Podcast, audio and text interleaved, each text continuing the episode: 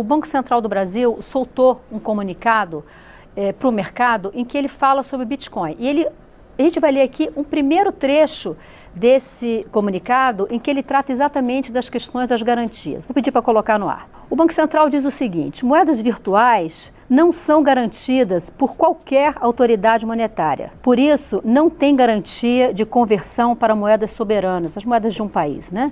E tampouco são lastreadas em ativo real de qualquer espécie, ficando todo o risco com os detentores. Seu valor decorre exclusivamente da confiança conferida pelos indivíduos em seu emissor. E aí eu gostaria agora de ouvir o deputado Áureo. Deputado, o senhor é autor do projeto de lei 2303 de 2015, que trata desse assunto. E o objetivo do projeto é exatamente essa questão da regulação que o Banco Central aponta como uma preocupação de inexistência, não é isso? Isso. Primeiro, nós apresentamos esse projeto em 2015. Muitas mudanças já aconteceram no mercado. Né, o mercado hoje é um mercado em mutação. Bitcoin não é um problema nacional, é um problema mundial. As criptomoedas estão presentes em todo mundo. Eu não entendi esse final. Quer dizer, não entendi foi nada.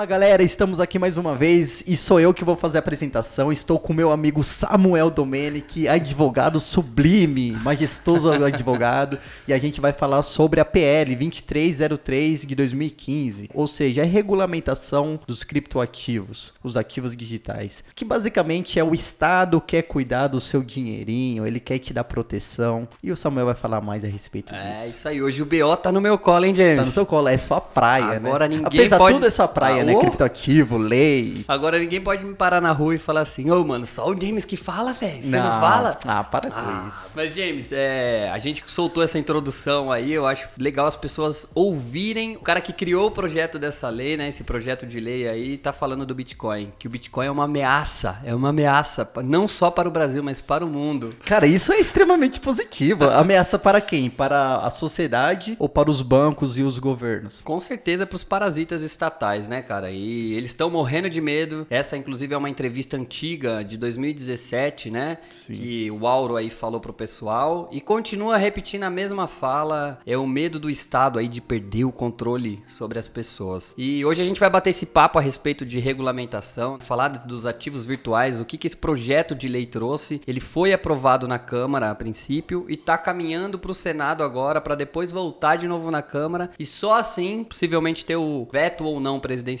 e a promulgação da lei. Por enquanto ainda não é lei, então a princípio a gente precisa passar para as pessoas o que é a regulamentação, porque todo mundo fala, pô, vai regulamentar, mas e aí, o que, que vai acontecer com a gente, né? Sim. E as pessoas não sabem nenhum conceito de regulamentação, de regulação. O que é isso? Queria trazer que a regulamentação ela é a ação ou o efeito de regulamentar, de impor um regulamento ou uma regra. Esse é o conceito, inclusive, do dicionário, para quem quiser lá dar uma olhadinha, né? Que é criar regra, né? Regulamentação nada mais é do que isso. Então, o que, que acontece? Supostamente, o Estado, ele adota a regulamentação como uma forma de proteção, uma forma de segurança jurídica aí para as pessoas, ao mercado, às relações econômicas, ao consumidor, mas ele maqueia de verdade a real intenção por trás dessa regulamentação, que para mim, creio que também para o James, é uma dominância sobre a liberdade das pessoas, uma liberdade de escolha, liberdade em todos os âmbitos também, em relações comerciais, em relações do consumidor. Então é uma falsa maquiagem de falar, ó, vou te proteger. Sim. Né? É, a regulamentação e liberdade individual, no meu ponto de vista, eles são conceitos antagônicos, ou seja, são totalmente contrários, cara. E não tem muito que a gente possa querer convencer as pessoas disso. Basta você ouvir a fala de um político. É bem simples de perceber isso aí. Ou seja, a premissa do Estado é: eu vou te dar uma proteção é, compulsória, mesmo que você não queira, que é um mercado não regulamentado. E detalhe também: as pessoas que estão colocando essa proteção são pessoas que não têm noção nenhuma. Exatamente. São pessoas que Exatamente. não conhecem Bitcoin, não conhecem blockchain, não sabe de nada. São pessoas que falam Bitcoin e criptomoedas. querem colocar uma proteção, entre aspas, proteção é, no, na sua vida. E né, querem fazer as pessoas acreditarem, como a gente escutou agora bem no início, que, nó, que a moeda fiduciária tem um lastro. Que o Banco Central falando que criptomoeda não tem lastro em ativo real, que é perigosíssimo, que é único exclusivo lastreado na honestidade das pessoas. E o real, eu te pergunto, James, e o real é lastreado no quê? Eu consigo chegar no Banco Central com uma nota de 10 reais e trocar por ouro? 100 reais, mil reais e trocar por ouro? Cadê o lastro disso? É, é, é ridículo, cara. É a confiança do político. Não, e detalhe, ela usou a termologia moedas soberanas, né? Aí você entende. Sim. Moeda soberana, ou seja, já tá acima de tudo. Era assim, mas depois do Bitcoin já não é mais. É, eles querem passar essa imagem, né? Que regulamentação é como se fosse uma segurança para o usuário, é mais garantia de direitos e pelo contrário, a meu modo de ver, essa regulamentação e regulação, infelizmente, ela trava e blinda aí várias coisas, inclusive a evolução da tecnologia. E quando surge uma regulamentação de um setor, de alguma atividade econômica, o que, que o Estado sempre faz? Ele primeiro chama os big players, né? Então ele vai chamar os caras, os grandões, que já estão mais consolidados aí no nicho, mas ele não chama o pequeno empreendedor, ele não chama realmente o usuário, como você falou. Ele faz o quê? Ele quer chamar quem interessa a ele, ó, quem domina o mercado hoje, que já está em tese consolidado. Vamos chamar esses caras para ouvir aqui, a gente debater o que eles fazem, o que, que eles, que, que a gente pode fazer em conjunto com eles. Vamos morder essa fatia junto aí do mercado com eles e regulamentam sem dar oportunidade. É, por exemplo, o que o Samuel está querendo dizer é tecnologias ou até mesmo empresas que surgiram antes da regulamentação, elas não tinham toda essa trava burocrática do Estado. Isso, exatamente. E ela podia fluir de uma forma muito mais fácil. É. Agora, por exemplo, as novas tecnologias ou novas empresas que for fornecer esse tipo de serviço, ela vai encontrar com uma série de questões burocráticas que empresas do passado não enfrentaram e hoje já estão bem consolidadas, ou seja, o mercado vai estar muito mais fechado para essas novas empresas que vão estar surgindo. Sim. Então os grandes sempre vão continuar grande, as que vierem agora futuramente, os big players que nem você falou, vai ter muito mais vantagem sobre os pequenos. Frente aos pequenos e aos usuários em si. Imagina só, eu vou, vou trazer um exemplo mais prático aqui, mais claro, que eu acho que é, fica legal pra gente ilustrar isso que eu tô falando. Imagina só se a gente tivesse uma regulamentação lá atrás, quando o computador ele foi criado. O Estado chegasse para você e falasse assim, ó, James, a partir de hoje, você que desenvolve computador, você não pode inserir nenhum tipo de aplicativo, nenhum tipo de, de programa aí que compartilhe dados em rede. Ou seja, lá atrás, quando tivesse surgindo, ele barrasse o surgimento em tese da internet. Falou, ó, não pode compartilhar dados. Você quer um computador? Vai usar só você na sua casa e ninguém pode acessar, você não pode compartilhar e nem nada. É para uso pessoal e restrito. Imagina como a gente teria sobrevivido a isso. Porque assim, eles poderiam até falar, não, a gente está fazendo isso para proteger o usuário de golpes, de redes, para proteger hack, que hackers venham aí roubar seus dados. Mas, em tese, tudo que a gente vive hoje é baseado na internet. Quantos negócios não surgiram na internet? A gente falando aqui para as pessoas na internet por intermédio de uma plataforma de distribuição. A tecnologia seria aí abruptamente assassinada por essa corja de políticos que, igual você mencionou, sequer se responsabilizariam por isso. Eles iam criar uma norma da cabeça deles, falando em proteção, falando em, em garantir direitos aos usuários e tudo mais, mas teriam aniquilado totalmente aí a tecnologia e o desenvolvimento que a gente tem hoje. Então, a regulamentação, no meu ponto de vista, é, é algo que trava o mercado, é algo que infelizmente é uma forma do Estado entrar com o braço em todas as relações que a gente tem. O Estado ele não, não, não tem necessidade de intervir em relação a várias coisas da nossa vida, mas ele tenta intervir em saúde, tenta intervir em educação, tenta intervir é, nas nossas liberdades de escolha. E o que, que isso resulta hoje pra gente? A sua saúde aqui, a saúde pública é boa com a intervenção do Estado? O SUS é exclusivamente ótimo pelo Estado estar tá intervindo, por estar tá querendo prover a, a saúde para você? A segurança que a gente é muito discutido também nesse meio que a gente pode falar. Como que é a segurança hoje aqui nacional? Você acha que o Estado provém a segurança de uma forma é, com excelência? Claro que não. Até porque hoje a gente vê o surgimento de inúmeras empresas de segurança que já fazem a segurança de condomínios particulares. Por que, que precisa de um, de um segurança dentro de um condomínio particular? Porque é falha a segurança pública, é falha a proteção ao patrimônio das pessoas. O que o Estado faz é o seguinte, ó, você tem que obedecer a minha lei, que eu tô ditando que é certo é certo. Eu tô te protegendo, mas você tem que me obedecer. Não tem querer. Ele coloca para você isso, né? E o político privatiza a segurança dele com vários guarda-costas, né? Interessante isso. E por que que ele não, não, não se utiliza da própria segurança que ele quer fornecer para as pessoas em tese? E até uma coisa importante a gente bater nesse aspecto da segurança, que segurança sem consentimento ou qualquer ato sem consentimento é uma forma de agressão. O Estado chega e vai falar para você assim, ó, eu vou te proteger, mesmo você não querendo. O que, que é isso? É uma forma de segurança? É uma forma de, de proteção? É isso que ele faz quando ele regula as coisas, quando ele regulamenta por intermédio de um, de um ato. Pega uma determinada quantidade de pessoas ali influentes, ó, vamos fazer desse jeito, desse jeito, para segurança daquele sujeito ali. Quer ele queira, quer ou não, a gente tem que proteger ele. E ele faz sem o seu consentimento. Então é importante a gente frisar que um ato sem um consentimento é uma agressão agressão. Não é de forma nenhuma aí é, uma visão de segurança, uma, uma visão de proteção. Eles maqueiam isso de todas as formas, né? Para mim, no meu ponto de vista, James, ah, eu acho que a autorregulação é o caminho mais sadio para o desenvolvimento das novas tecnologias e evolução do setor de, de vários setores, como é o caso do mercado cripto, que está aí trazendo inúmeras, inúmeras inovações e por gerar esse medo da perda do poder na mão do Estado e das pessoas, de certas entidades, pessoas começam aí ter esse, essa sensação que tá esvaindo o poder. Então, não, ó, a gente precisa correr para bloquear isso aqui, porque é uma ameaça, igual o Auro falou aí no início. É uma ameaça não só para o Brasil, mas é uma ameaça para o mundo, Bitcoin. É uma moeda que é muito perigosa, os usuários precisam ser protegidos. É só a gente parar para ver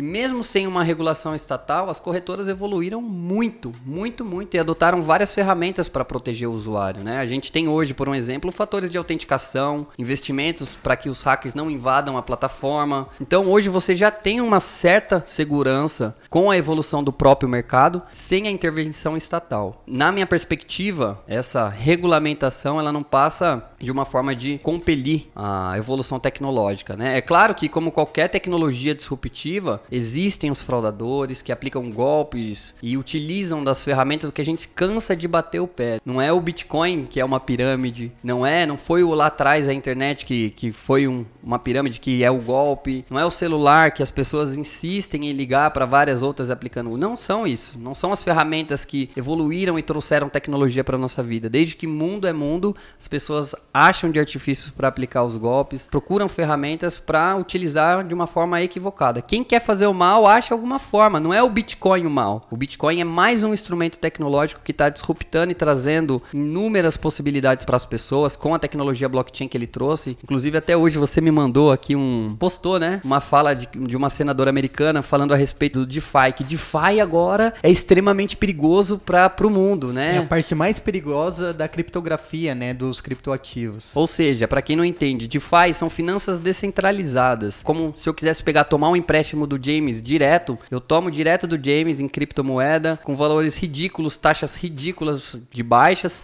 e a gente consegue fazer aí, os, em tese, serviços bancários de formas totalmente descentralizadas, né? Uma das aplicações das finanças descentralizadas. Ou seja, tá tirando o poder da mão do Estado e tá tirando o poder dos bancos. Então você tá trazendo liberdade para as pessoas e a senadora e os políticos estão assim, ó, é um perigo para o mundo. Exatamente. É um perigo para quem? Para a sociedade sociedade ou para eles, né? Eles já estão reconhecendo isso. Exatamente, eles estão tomando consciência de que é um caminho sem volta. Depois que o Bitcoin, que Satoshi Nakamoto lançou o Bitcoin e ele começou a ter essa adoção, as pessoas entenderam que é o Bitcoin, a tendência futura é que cada vez mais as pessoas tomem consciência que é um caminho sem volta. Não há mais controle estatal sobre a moeda. Vai existir internet. Enquanto existir internet, enquanto existir rede, podem tentar boicotar, podem tentar criar projeto de lei. Diga-se de passagem, esse projeto de lei que foi criado aqui de uma forma bem esdrúxula, né? é, sendo um português bem claro, é, visou fazer o quê? Dizer o que, que são ativos virtuais, visou falar a respeito de quem vai ser o poder por trás que vai falar o que pode e o que não pode as corretoras fazerem, que creio eu que será o Banco Central Mas tem várias falhas, vários furos que a gente vai até comentar aqui alguns deles. E basicamente eles estão com esse, com esse receio, com esse medo, né? Desse caminho sem volta, então tentando cercar de todas as formas. Mas, como a gente bem sabe, né, James? O imparável. O...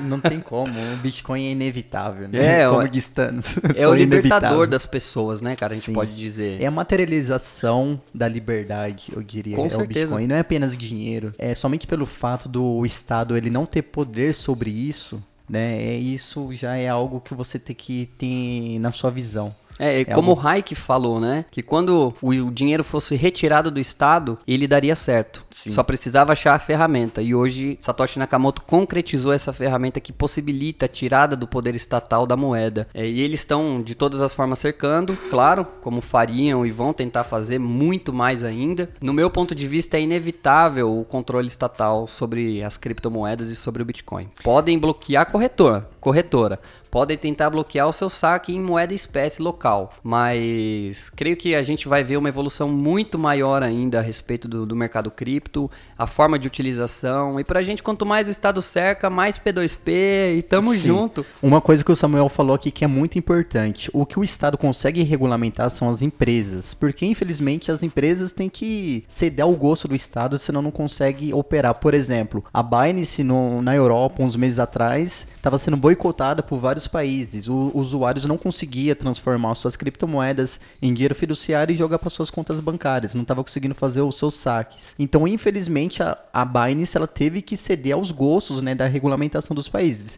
E começou já também a ceder a- as regulamentações aqui no Brasil. Uma das coisas que a gente vai comentar mais tarde é exatamente isso. O dinheiro que você deixa nas suas corretoras, eu, particularmente, eu falo isso para as pessoas que estão entrando no mercado cripto, deixa somente aquilo que você vai fazer algumas operações, né, os trade. O que você está pensando a longo prazo, deixa numa carteira descentralizada, né? Guarda as suas SIGs, as suas palavras privadas e tem muita gente falando que a Binance é segura, que a Binance não vai sumir com seu dinheiro. Não se trata de sumir com seu dinheiro, né? As pessoas que falam isso não têm conhecimento do, do mundo cripto, né? Fala, não, mas eu deixo meu dinheiro na Binance, não vai acontecer nada. Pra mim é bobeira esse negócio de carteira descentralizada. Eu já vi gente, inclusive, falar que você comprar uma hard wallet é coisa de youtuber que tá sendo patrocinado. Cara, é um absurdo você ouvir isso, sabe? É um absurdo. Sim. A, a questão não é a Binance sumir com o seu dinheiro, que eu acho que essa, essa possibilidade não existe mesmo. É muito baixa, né? A Binance é a maior corretora do mundo, sumir o dinheiro com os- todos os seus usuários. A questão é, a Binance ela começar a ceder a regulamentação dos países e o governo ir lá e trancar os seus fundos. Essa é a questão. É, exatamente. Só para quem,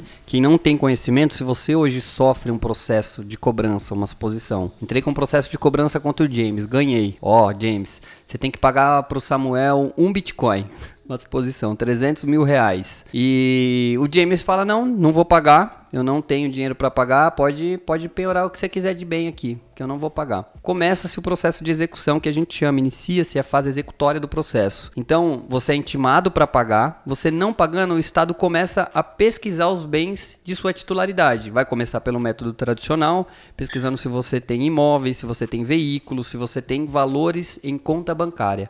A partir daí foi implementado pelo sistema eh, judiciário brasileiro um aplicativo, a gente pode dizer assim, uma, um sistema, né, que chama Sisbajude. Esse sistema Sisbajude hoje ele pega o seu CPF, faz uma consulta pelo seu CPF e a justiça tem informação de todas as contas bancárias que você tem em seu CPF, todos os valores que você tem em aplicações na bolsa de valores, todas as corretoras que são regulamentadas vão ter que oferecer para o Estado essa informação. Então, havendo uma regulamentação da Binance se dobrando o joelho, o que, que ela vai fazer? O Estado, na pessoa do juiz, vai chegar: olha, o James está devendo para o Samuel. Ele tem algum dinheiro aí depositado com vocês na corretora? A corretora, agindo amparada aí pela regulamentação, vai ser obrigada a falar: tem. Ele tem um dinheiro aqui comigo, ele tem 3 bitcoins, 4 bitcoins. É mentira, isso daí é uma suposição, tá, pessoal?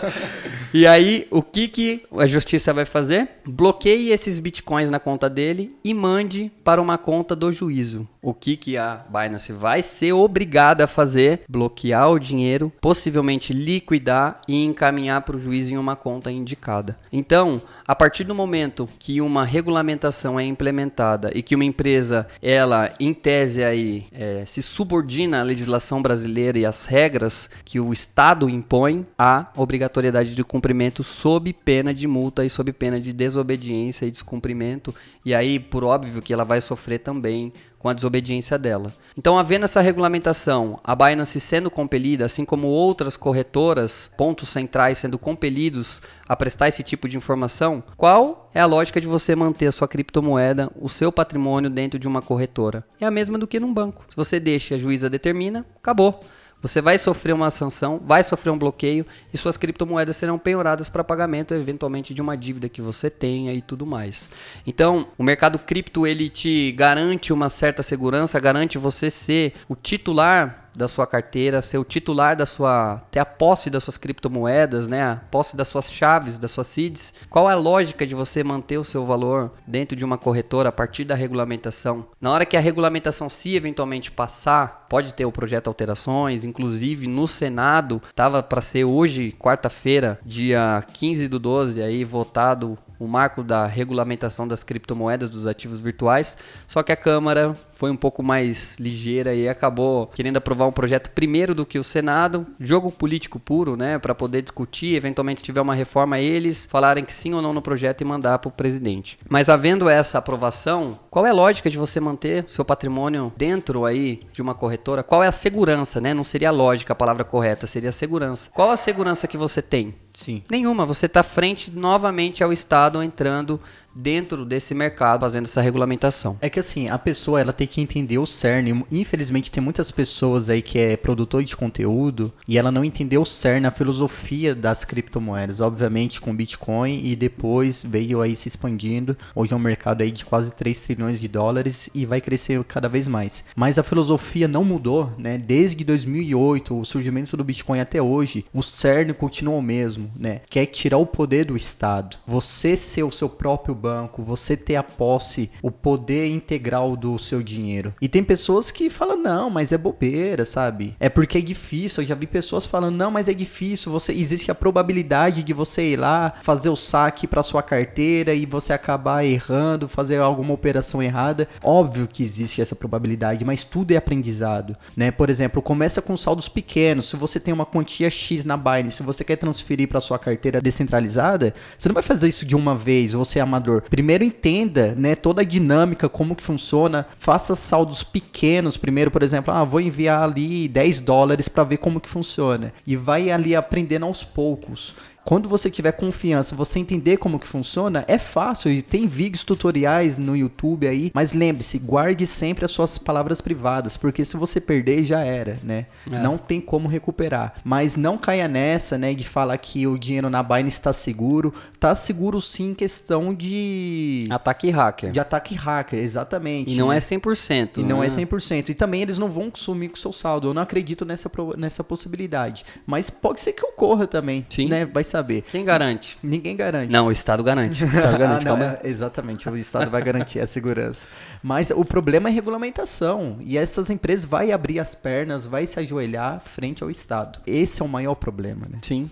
Mas e aí, Samu? Então vamos aí para a parte mais prática. Eu quero ouvir aí toda essa ladainha, toda essa baboseira que você vai ler agora para nós. Aí você vai explicar um pouco. Ó, eu vou ler alguns artigos desse projeto de lei que me chamaram um pouquinho a atenção. Então eu vou já pular direto aqui para o artigo 3 do projeto de lei que fala o seguinte: para os efeitos desta lei, considera-se ativo virtual a representação digital de valor que pode ser negociada ou transferida por meios eletrônicos e utilizada para a realização de pagamentos ou com o propósito de investimento, não incluídos, e agora escute, não incluídos. Moeda nacional e moeda estrangeira, moeda eletrônica nos termos da lei, instrumentos que provejam ao seu titular acesso a produtos ou serviços especificados aplicados ou a benefícios provenientes desses produtos e serviços. Exemplo, ponto de recompensa e programação de fidelidade, que seriam as milhas. Representações de ativos cuja emissão, escrituração, negociação ou liquidação esteja prevista em lei ou regulamento, a exemplo de valores imobiliários e de ativos financeiros. Competirá ao órgão ou entidade da administração pública indicada em ato do Poder Executivo estabelecer quais serão os ativos financeiros regulados para fins dessa lei. Ou seja, o que, que a gente pode já extrair desse artigo 3 que define o que é ativo virtual? Ele fala que são ativos virtuais toda representação digital de valor que pode ser negociada ou transferida por meio eletrônicos, à exceção de moeda nacional e moeda estrangeira. Aí que você vê um furo, né? Aí a gente já te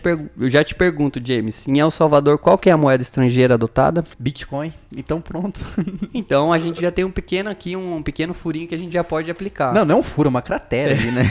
Obrigado, legislador. Obrigado, Auro. Obrigado por vocês serem incompetentes, vocês serem burros e não saber fazer uma lei direito. Muito obrigado. Havendo países que adotem o Bitcoin como moeda estrangeira, a gente já há uma contradição na aplicação desse artigo 3 da lei, porque não será considerado um, um ativo virtual de representação digital. Sim justamente por ser uma moeda estrangeira. E o artigo 4 também aqui a gente pode dizer que é de forma escancarada aí essa questão da segurança aí que eles estão tentando passar. Ó, a prestação de serviços de ativos virtuais deve observar as seguintes diretrizes, ou seja, ó, a partir de agora tudo que for a respeito de criptomoeda vai ter que ser isso aqui, ó, seguindo os parâmetros a serem estabelecidos pelo órgão da autoridade, que provavelmente vai ser o Banco Central. Mas então as diretrizes devem observar o quê? Livre iniciativa e livre concorrência. Boas práticas de governança e abordagem baseada em riscos, segurança da informação e proteção de dados pessoais. Olha aí a proteção do consumidor também vindo agora. Proteção e defesa de consumidores e usuários, proteção à poupança popular, solidez e eficiência das operações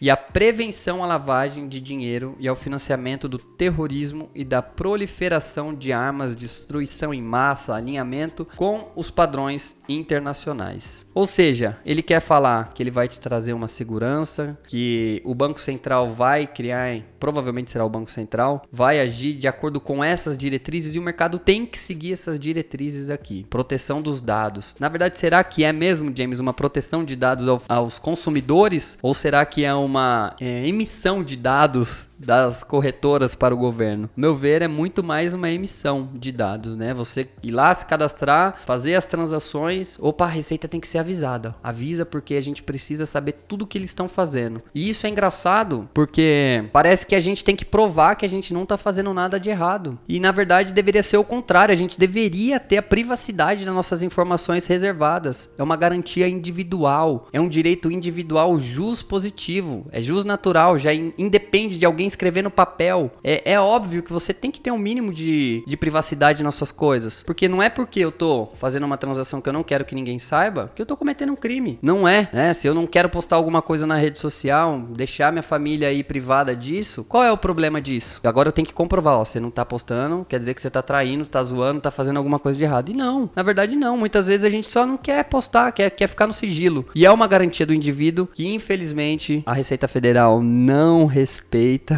Sim. Né? E a gente tem isso em lei aqui que os dados têm que ser protegidos, mas em tese enviados aí para o controle estatal. Eu já vi algumas premissas, né? Principalmente o pessoal de esquerda é, falar, por exemplo, ah, se você não está fazendo nada errado, qual que é o problema o Estado ter essa informação? Daí um dia eu estava discutindo, né, com um amigo meu e eu falei assim, olha, você usa o banheiro, né? Você usa o banheiro de porta fechada, obviamente. E você sabe que todo mundo usa, faz as necessidades necessidades básicas com porta fechada. Então, por que você na sua casa ou em qualquer lugar que você estiver fazendo as necessidades básicas, você não abre a porta ali para todo mundo ver? Você não sabe que você não tá fazendo nada de errado, né? Você não tá fazendo nada imoral ou antiético. É a mesma coisa a nossa vida privada, não porque necessariamente eu quero que ninguém saiba, que o Estado saiba dessa informação, que eu tô fazendo algo errado, Sim. né? É um direito meu, é um direito meu de informação, se eu quero que o Estado ou alguém saiba do que eu tô fazendo ou não. Basicamente, o resto da lei aí tem muita balela. E tem um artigo aqui, o sétimo, que fala exatamente desse controle estatal que eles querem fazer. Ó. Compete ao órgão ou à entidade reguladora, provavelmente Bacen, mais uma vez, diga-se de passagem, autorizar o funcionamento, transferência de controle, fusão, cisão, incorporação da prestadora de serviços de ativos virtuais, estabelecer condições para o exercício de cargos em órgãos estatutários e contratuais em prestadora de serviços de ativos virtuais e autorizar a posse e o exercício de pessoas para cargos de administração, supervisionar a, prest a prestadora de serviço de ativos virtuais e aplicar as disposições da Lei 13.506 em caso de descumprimento dessa lei ou das regulamentações.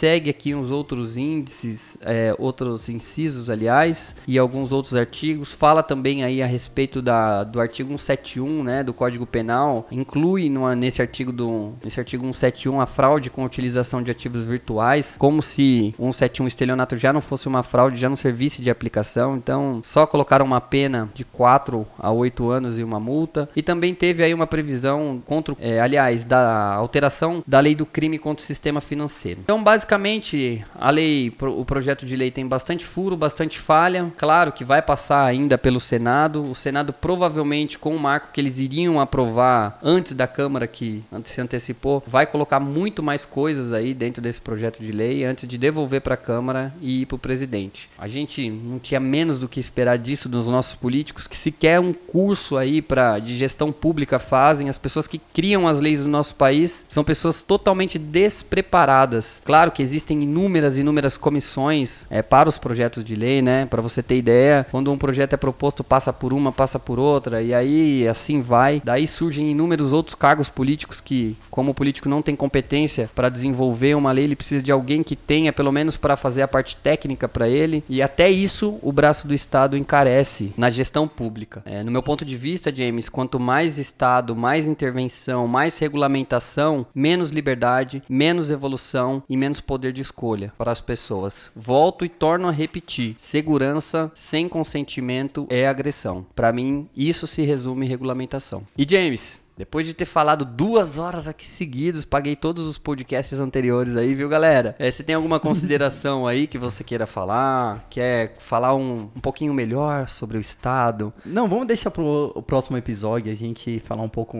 mal do Estado. Vamos falar um pouquinho em cada episódio pra gente não ser banido. Daqui a pouco a notícia. O controle da mídia. É isso, tá notícia. Tá o Lula Querido... quer controlar a mídia, né? Pô? É, então. então Outra questão onde o Estado quer regulamentar. Regulamentação da mídia, que é Sim liberdade de expressão. E daqui a pouco vai aparecer uma matéria no jornal assim, ó. Criptoativos. James e Samuel presos por falar mal do Estado. é bem capaz, né? Então a gente tem que falar um pouquinho em cada episódio, é. sabe? Pra ficar um pouco mais maquiado. Vamos dosar, vamos dosar. Vamos dosar. No próximo episódio, inclusive, não no próximo agora, mas em outros episódios aí, provavelmente o James vai falar sobre liberalismo e libertarismo, né? É isso? Exatamente, isso mesmo. Vamos... Você é o quê? Liberal ou libertário? Eu sou liberal. É Por liberal. enquanto ainda sou liberal. Eu sou libertário. Eu fui liberal até uns dois anos atrás, mas hoje eu me considero uma pessoa libertária, ou seja, a extinção total do Estado. É, eu acho que para determinadas situações ainda, no meu caso como advogado, para a justiça eu creio que ainda é necessária intervenção estatal. Claro que é, de uma forma diferente do que a gente vive hoje, né? Inclusive na elaboração de, de normas e legislação, mas eu acho que ainda o estado mínimo ainda é, é necessário na atual comunidade que a gente vive, né? Sim. Porque as pessoas não têm a consciência para que haja uma adoção em massa do libertarismo. Porque senão, imagina, o tanto de milícia que não ia surgir aqui com, com a cabeça do povo que a gente tem hoje. Já tem, né? O Estado promove várias, mas eu acho que pra gente ainda não funcionaria no período atual. Mas, claro, quanto menos Estado, melhor. Aí, ó, vou dar um spoiler então. Próximo episódio vai ser um debate entre eu e o Samuel. Ele defendendo a tese dele do Estado mínimo, ou seja, eu acredito que seria o Estado na promoção da justiça, saúde, educação e segurança, né? É, pra mim, na verdade, eu acho que segurança e saúde, o Estado já teria que ter um mínimo do mínimo do mínimo mesmo, 0,01 da fatia. Mas justiça eu ainda acredito que é necessária, porque senão surgiriam diversas normas de diversas localidades para ter uma aplicação central ficaria muito difícil. Mas quanto a essa questão da segurança e da saúde, eu acho que o Estado é a pessoa mais, a pessoa não, né, o ente mais ineficiente que possa prestar saúde e segurança. Senão ninguém tinha convênio médico, ninguém tinha plano de saúde. Então vamos para as considerações finais aqui, Bom. a gente vai ser banido Debate, já, ó. Já, já passou dois minutos falando mal do Estado, hein, cara. Ó, ó, a gente tem que seguir aí o limite, pô. Amor, se eu sumir procurando meu guarda-roupa, tem tudo anotadinho. As chaves privadas aí, tá, tudo, guardado. É mentira, viu, galera? No meu guarda-roupa não tem nada, não vem invadir minha casa não, hein? Não, mas agora falando sério aí, é, não, a gente já tava falando sério, obviamente, mas voltando para as considerações finais, dinheiro é apenas Bitcoin, o resto é apenas crédito ou commodity. Ou seja, se você quer deixar o seu dinheiro bem guardado, lembre-se, deixa numa carteira descentralizada, não deixa numa corretora. Eu lembro que até uns anos atrás, algumas pessoas me davam indicação de corretoras. Eu sempre indiquei a Binance pelo fato de liquidez, né, facilidade e porque até um tempo atrás ela não estava passando os dados, né, dos seus usuários para a Receita Federal, enquanto todas as empresas, né, as corretoras brasileiras estavam, inclusive você, eu lembro quando você me perguntou, James, qual é a melhor corretora? Eu indiquei sempre a Binance, né? Exatamente por isso. Não é nem tanto pela liquidez, claro, isso é importante, mas a privacidade é muito mais importante que liquidez. Que agora não temos nem isso, né, em questão de privacidade na, na Binance. Agora ela tá passando aí todos os NIFs, todas as informações para a Receita Federal. Então, é muito importante você levar em consideração que se você não tem as suas palavras privadas, você não tem as suas criptomoedas. Obviamente, você pode trocar, você pode vender, transformar em dinheiro fiduciário, mas é isso que a gente comentou agora. Se tiver uma canetada do Estado e ele bloquear todos os seus fundos, pronto, você tem todos os seus bens ali confiscados, todas as suas criptomoedas. Então deixe numa carteira descentralizada, guardando as suas palavras privadas sempre. Essas são minhas considerações finais. Seja seu banco. Seja o seu próprio banco. É isso aí. Galera, espero que vocês tenham gostado aí do episódio de hoje. E eu queria deixar aqui já também os nossos agradecimentos especiais a TopShoes1366, nosso patrocinador oficial do canal. Se você está procurando por tênis de marca, modelos exclusivos, procure lá no Instagram, TopShoes1366. E também deixar aí o arroba FastArtDesigner para você pesquisar aí, você vai ser atendido pelo Tafarel.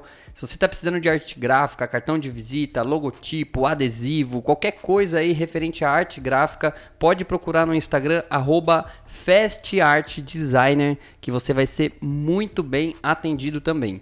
E o nosso, a nosso outro patrocinador do canal aqui que eu não poderia deixar de fora também. No último episódio eu até falei errado o arroba dele, é arroba sirius.prata e acessórios.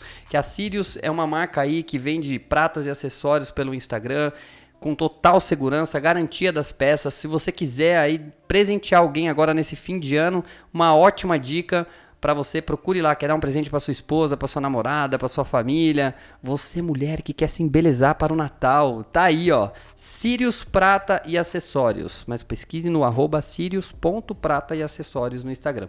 Galera, espero que vocês tenham gostado. Até o próximo episódio. Um grande abraço e chama, James! Chama na regulamentação. Tô fora aí não, é né, pô? Você é louco. Eu nem falei regulamentaçãozinha hoje que... Tô dibas. Chama!